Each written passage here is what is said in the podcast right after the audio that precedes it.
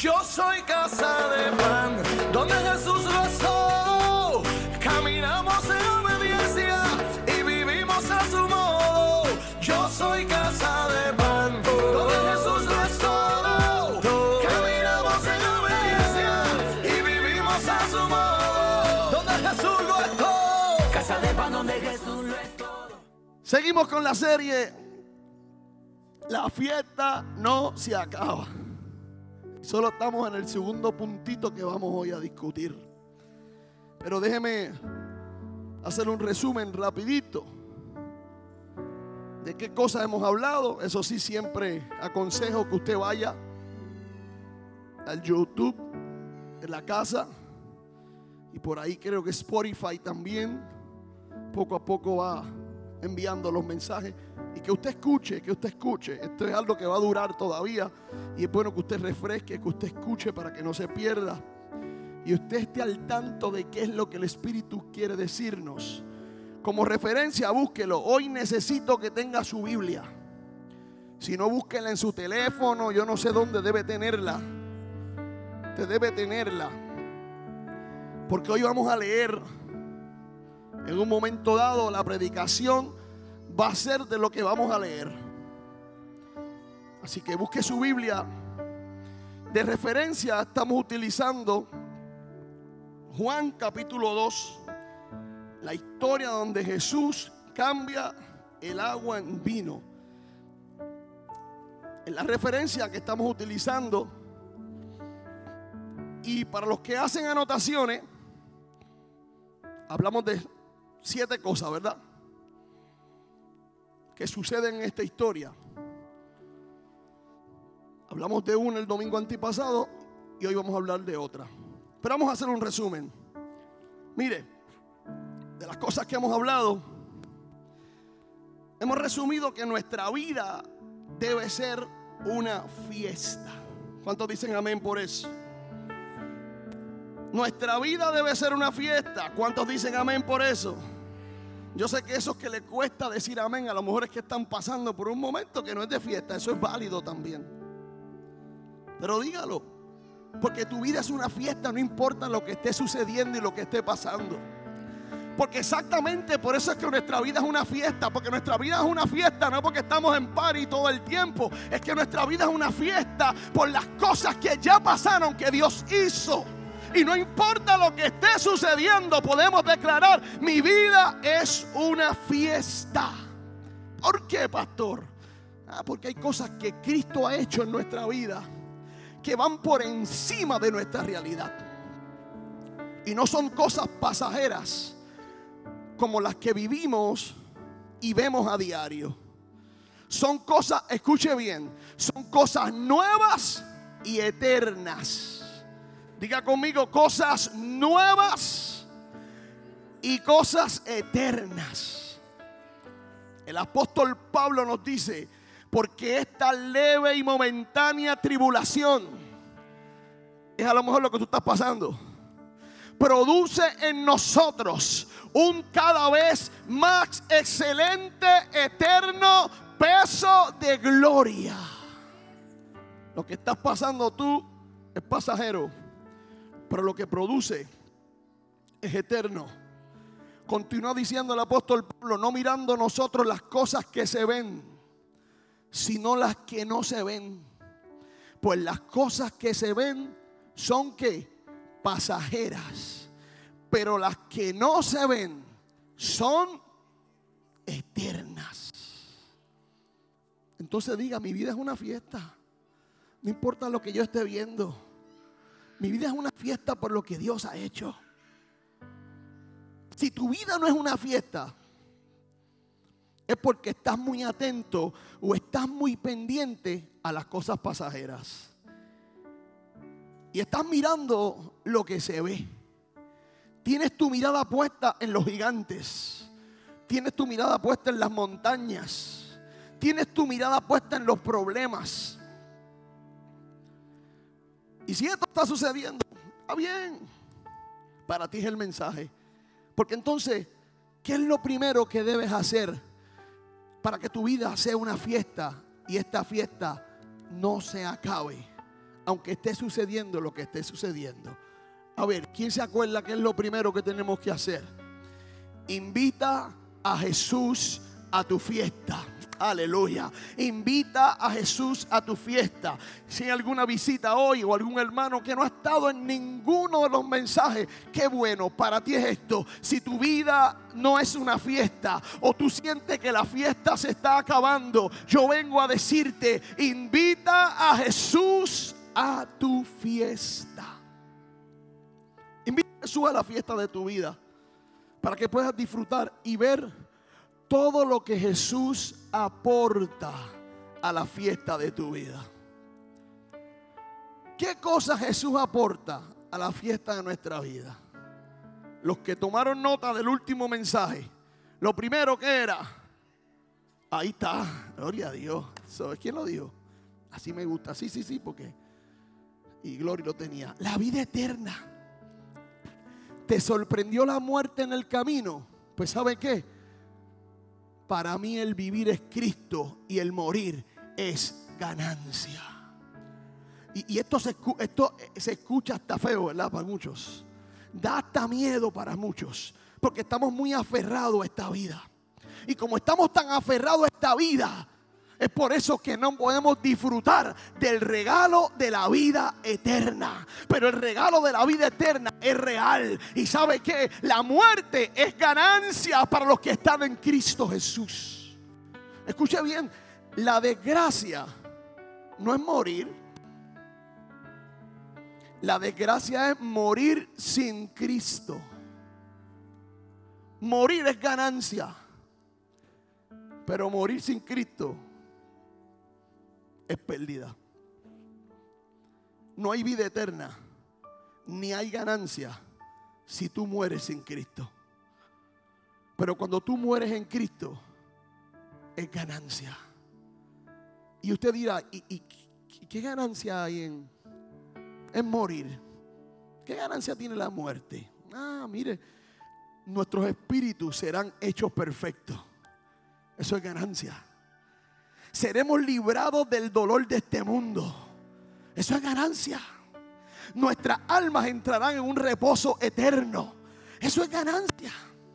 Sentiremos una profunda sensación de estar en nuestro hogar. Aleluya. Tú no perteneces aquí, tú perteneces al cielo. Tú fuiste creado en el cielo. Tu casa está en el cielo. Él fue a preparar morada para ti y para mí. Nuestro verdadero hogar está en el cielo. Está en el cielo.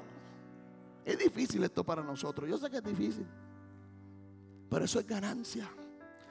Y la ganancia número uno, la más brutal, ¿sabes cuál es? Que estaremos con Cristo. Desde hoy estarás conmigo en el paraíso. Todo eso es ganancia. Pasa que nosotros somos masoquistas, queremos quedarnos aquí sufriendo. Pendiente a aquello, a lo otro que se cumpla esto, que se cumpla lo otro. No, si Dios lo dijo, se va a cumplir, pero si son deseos tuyos. Mm. ¿Qué otra cosa aporta Jesús? Vamos a lo que notan. La segunda cosa que aporta Jesús. A ver, Gloriví.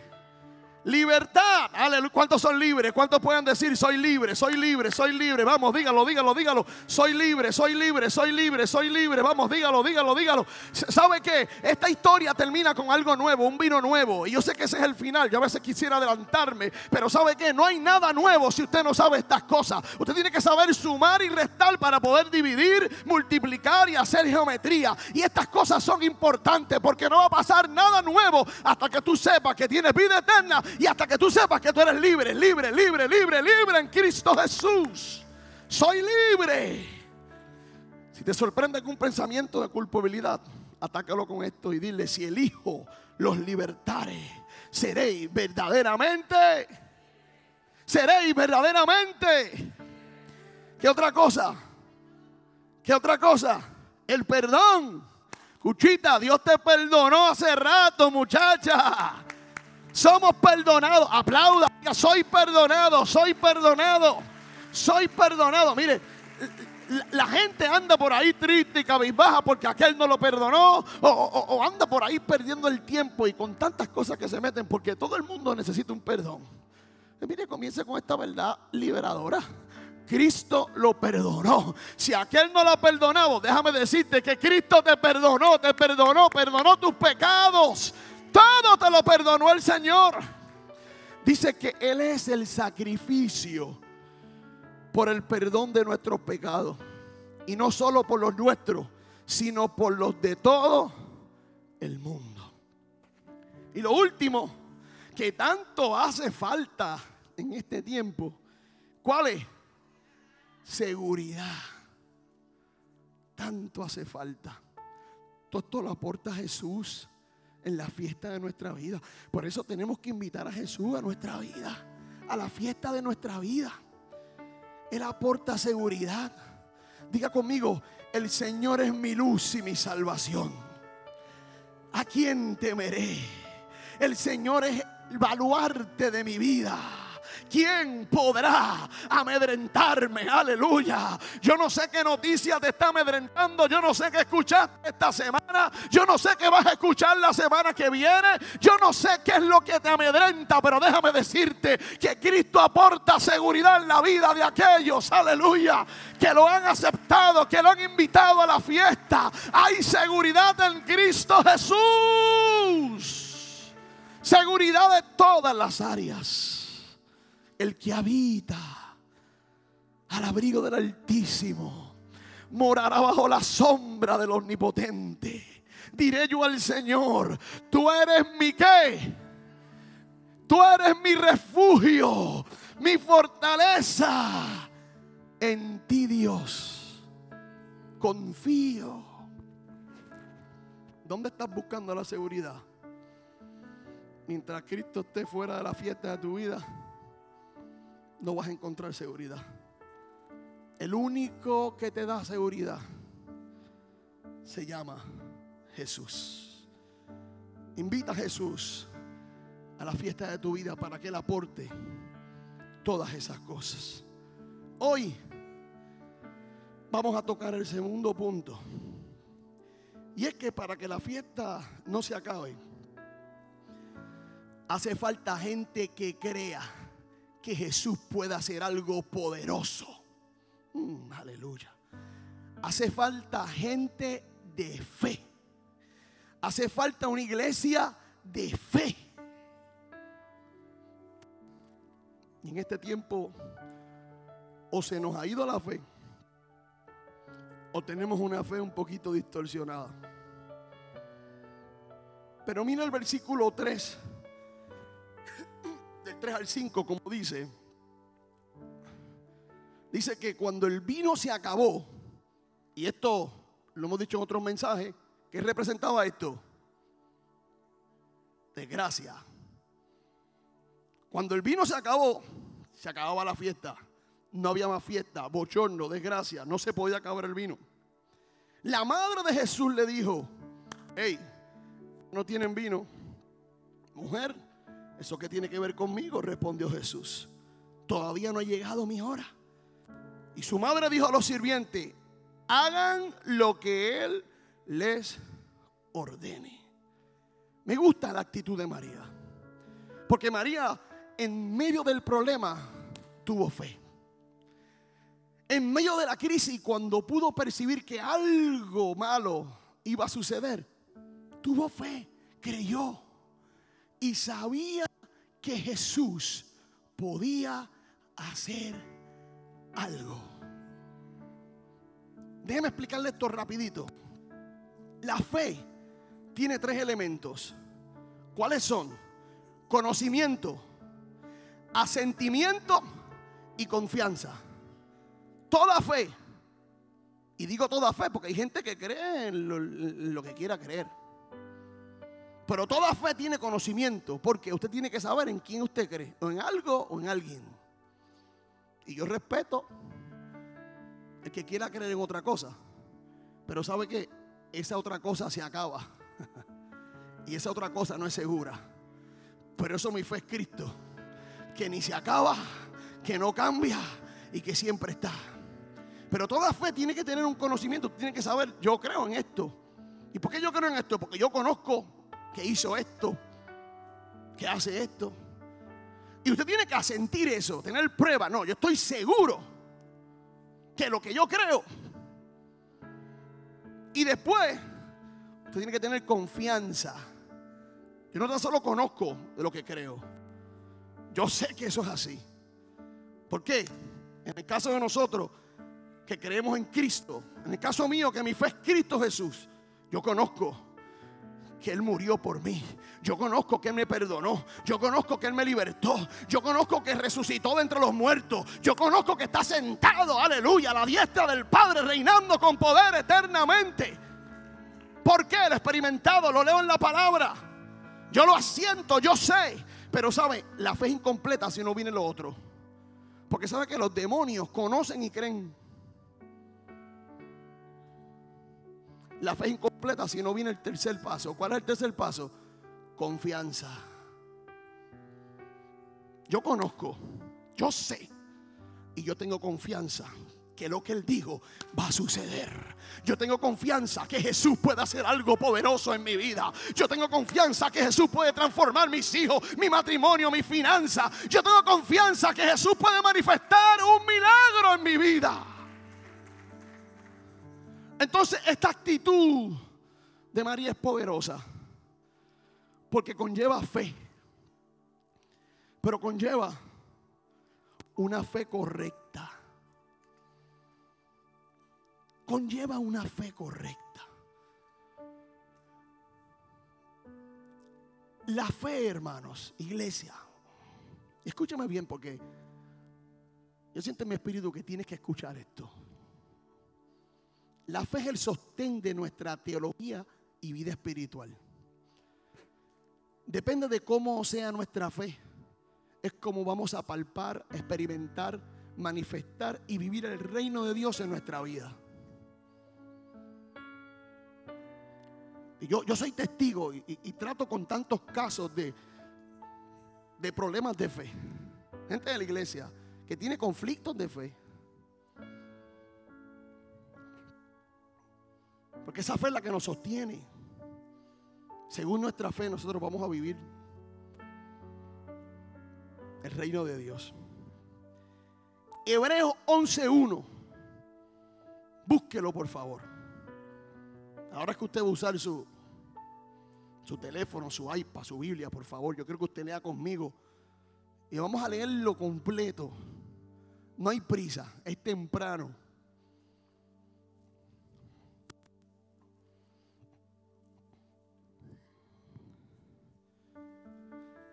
Hebreos 11. El 1, usted se lo sabe de memoria. Yo se lo puedo decir ahora, usted me lo va a corear. Porque dice, es pues la fe, la certeza de lo que se espera, la convicción. Se lo sabe, ¿verdad? Muchos de nosotros sabemos esto. Muchos de nosotros hablamos esto como la definición de lo que es la fe. No lo sabemos de memoria. Lo repetimos a menudo. Y aunque es parte de lo que es la fe, yo creo que hay mucho más. Creo que el autor de Hebreo nos quiere decir mucho más sobre la fe. Entonces, ¿qué tal si lo tenemos ahí? Y lo vamos a leer. Y escuche bien, le pedimos al Espíritu Santo de Dios que nos ilumine y nos revele la fe correcta mientras nosotros estamos leyendo estos pasajes. Dice, es pues la fe la certeza de lo que se espera, la convicción de lo que no se ve. Porque ella alcanzaron, por ella, alcanzaron buen testimonio los antiguos. Por la fe entendemos haber sido constituido el universo por la palabra de Dios. De modo que lo que se ve fue hecho de lo que no se veía. Por la fe Abel ofreció a Dios más excelente sacrificio que Caín por lo cual alcanzó testimonio de que era justo, dando Dios testimonio de su ofrenda, y muerto aún, habla por ella. Por la fe, Enoch fue traspuesto para no ver muerte y no fue hallado, porque lo traspuso Dios. Y antes que fuese traspuesto, tuvo testimonio de haber agradado a Dios. Por eso sin fe es imposible agradar a Dios. Porque es necesario que él se, el que se acerque a Dios crea que le hay y que es galardonador de los que le buscan. Por la fe, Noé cuando fue advertido por Dios acerca de cosas que aún no se veían, con temor preparó el arca en que su casa se salvase. Y por esa fe condenó al mundo y fue hecho heredero de la justicia que viene por la fe. Aleluya. Por la fe Abraham, siendo llamado, obedeció para salir al lugar que había de recibir como herencia. Y salió sin saber a dónde iba. Por la fe habitó como extranjero en la tierra prometida, como en tierra ajena, morando en tiendas con Isaac y Jacob, coherederos de la misma promesa. Porque esperaba la ciudad que tiene fundamentos, cuyo arquitecto y constructor es Dios. Por la fe también la misma Sara, siendo estéril, recibió fuerzas para concebir y dio a luz aún fuera del tiempo de la edad, porque creyó que era fiel quien lo había prometido. Aleluya. Por la cual también de uno y ese ya casi muerto salieron como las estrellas del cielo en multitud y como la arena innumerable que está a la orilla del mar. Conforme a la fe murieron todos estos sin haber recibido lo prometido. Yo voy a leer eso otra vez. Conforme a la fe murieron todos estos sin haber recibido lo prometido sino mirándolo de lejos y creyéndolo y saludándolo y confesando que eran extranjeros y peregrinos sobre la tierra. Porque los que esto dicen claramente dan a entender que buscan una patria. Pero si hubiesen estado pensando en aquella de donde salieron, ciertamente tenían tiempo de volver. Pero anhelaban una mejor esto es celestial. Por lo cual Dios no se avergüenza de llamarse Dios de ellos. Porque les ha preparado una ciudad. Aleluya. Por la fe Abraham cuando fue probado ofreció Isaac. Y el que había recibido las promesas ofrecía su unigénito. Habiéndosele dicho, en Isaac te será llamada descendencia pensando que Dios es poderoso para levantar aún entre los muertos, de donde en sentido figurado también le volvió a recibir. Por la fe bendijo Isaac a Jacob y a Esaú respecto a cosas venideras. Por la fe Jacob al morir bendijo a cada uno de los hijos de José y adoró apoyado sobre el extremo de su bordón.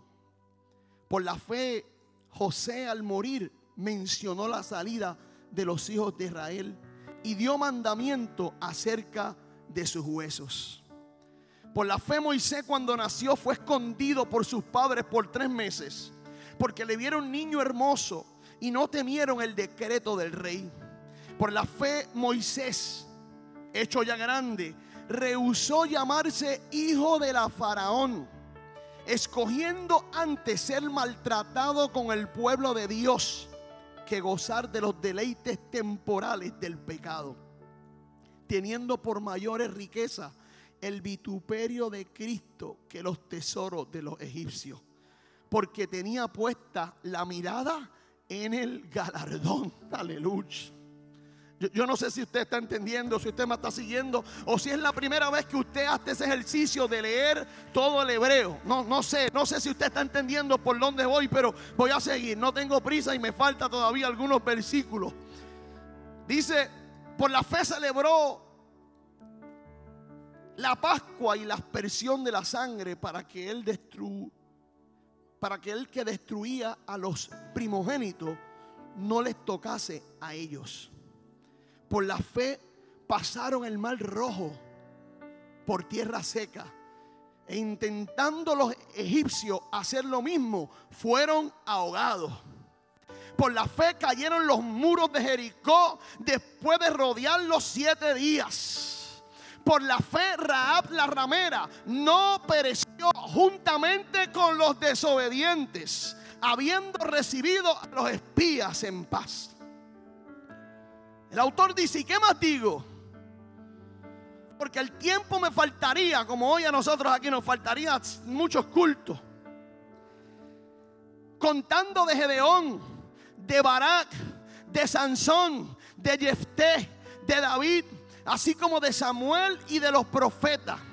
Que por fe, escuche bien, que por fe conquistaron reinos, aleluya, hicieron justicia, alcanzaron promesas, taparon bocas de leones, apagaron fuegos impetuosos, evitaron filo de espada, sacaron fuerzas de debilidad, se hicieron fuertes en batallas, pusieron en fuga ejércitos extranjeros.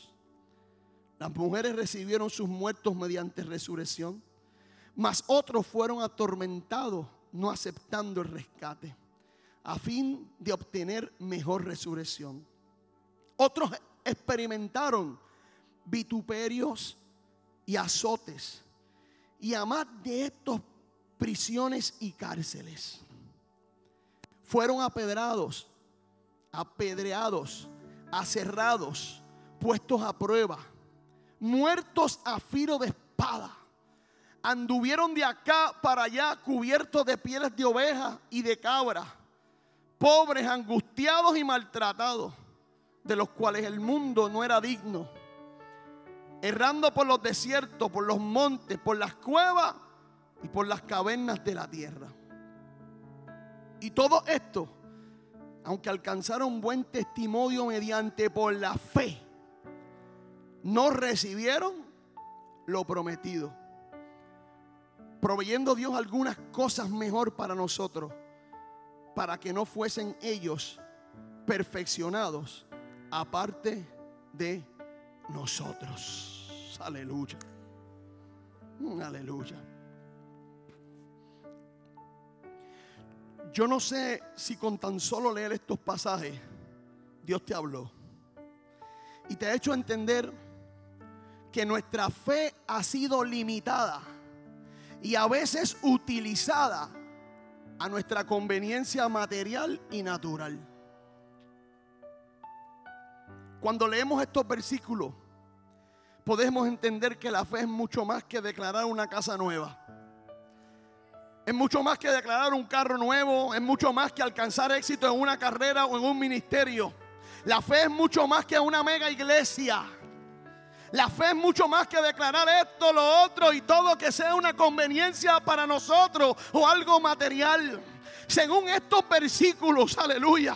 La fe, si usted no pudo entender o no pudo captarlo, yo se lo voy a resumir y usted lo lee en su casa. Pero sabe, según la palabra y a la luz de la palabra, la fe es despojarse de sí mismo, como lo hizo Abraham, aleluya. Es aceptar su voluntad, aunque no entienda y no sepa nada en el momento. Hmm. Ejemplo de esto, María, la misma de la historia que estamos leyendo. Porque la historia de fe de María no comienza en el milagro del vino y el agua. La historia de María comienza cuando el ángel se le revela y le habla de una cosa que para María en contexto era el acabos, una locura. ¿Y qué dijo María?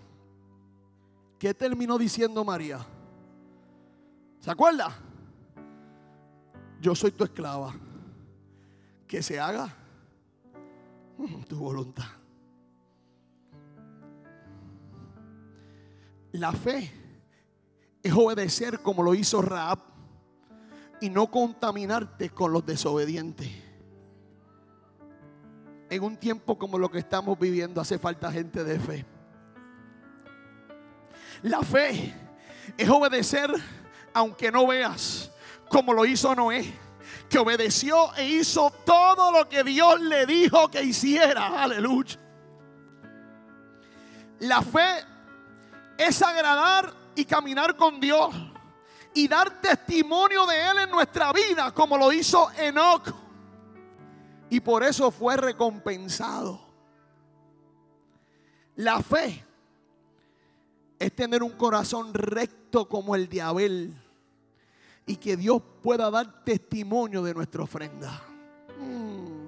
Y, y, nuestra ofrenda hoy en día, ¿sabe qué es? Es nuestra adoración que Dios pueda dar testimonio, porque Él está buscando adoradores que adoren en espíritu y en verdad. Y cuando tu ofrenda es correcta, cuando hay una oración correcta, cuando hay un corazón recto, un corazón recto como Abel, tú puedes adorar en libertad y Dios da testimonio de tu ofrenda. Aleluya. La fe es renunciar a todo lo que Egipto o este mundo te pueda ofrecer. Y es escoger por la riqueza que es seguir a Cristo. Como lo hizo Moisés, que se mantuvo siempre viendo al invisible. La fe es mirar a Cristo, el autor y consumador de nuestra fe. Aunque el milagro no se haya manifestado. El corazón de estos héroes de la fe no estaba centrado en los milagros, ni en sus necesidades materiales o naturales. Su corazón y su fe estaba centrado en el Dios de los milagros y en lo que ese Dios le había prometido. Aleluya. Esa es la fe correcta. Esto es fe. Si la fiesta de tu vida está en peligro y está a punto de acabarse, tienes que hacer como hizo María. Corre donde Jesús. Ve a la fuente correcta. Él es la fe correcta. María no estaba buscando más vino para ella bebérselo. María accionó en fe para que se cumpliera el propósito de Dios. María fue al lugar correcto. María utilizó la fe correcta. Tenía conocimiento de quién era Él. Sabía que Jesús era el Hijo de Dios. Y María tenía confianza de que si Jesús estaba en la fiesta, Jesús podía hacer un milagro. Jesús podía cambiar las cosas. ¿Cuál es tu fe? ¿Dónde está tu fe? ¿En quién o en qué está puesta tu fe? Hay crisis, hay problemas hay una situación que se ha levantado. Hay una enfermedad que está, que antes no estaba. El doctor ha dicho algo. No sé, se ha complicado la cosa. ¿Dónde está tu fe? ¿Dónde está tu fe? ¿Tu fe está puesta en el milagro? ¿Tu fe está puesta en la manifestación o tu fe está puesta en Cristo? Haga la asignación de leer otra vez Hebreo y dile cabeza como yo. Eso me volaba la cabeza. Porque muchos de esta gente no vieron lo que Dios le había prometido. Pero caminaron en fe y esa es la fe que hoy da testimonio de ellos. El mismo Dios da testimonio de ellos. Porque sin fe es imposible agradar a Dios. Porque la fe es la certeza de lo que espero aunque no lo vea. Aunque no se manifieste, estamos pendientes al milagro. Queremos que ocurra lo que queremos nosotros. Pero muchas veces ninguno está dispuesto a decirle, acepto tu voluntad. Y sigo creyendo. Aunque tu voluntad me duela, aunque tu voluntad me cueste. Me cuesta aunque la gente hable de mí como María, en el caso de María, cuando Dios le habla. ¿Sabe qué le costaba eso? ¿Usted cree que todo el mundo le creyó lo del ángel? No le creyó nadie, solo lo creyó ella. Ella estuvo expuesta a la boca de todo el mundo. Ella estuvo expuesta a su cultura, a su generación. Pero ¿sabe qué? Ella tuvo fe, ella le creyó a Dios. Ella le dijo, acepto tu voluntad.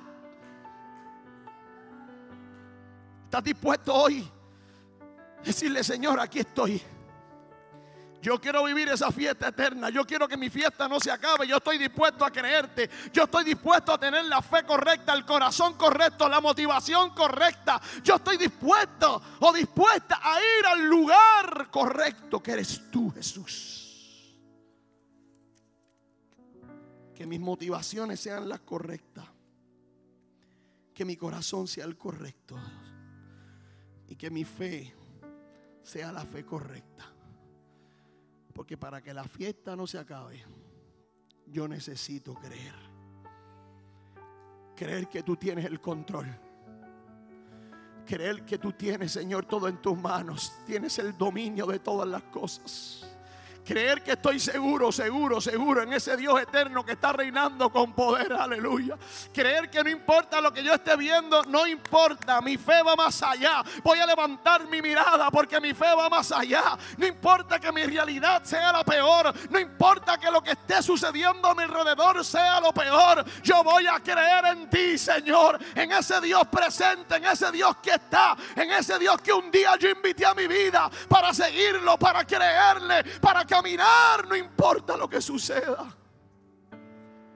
En el Dios de Abraham, de Isaac y de Jacob.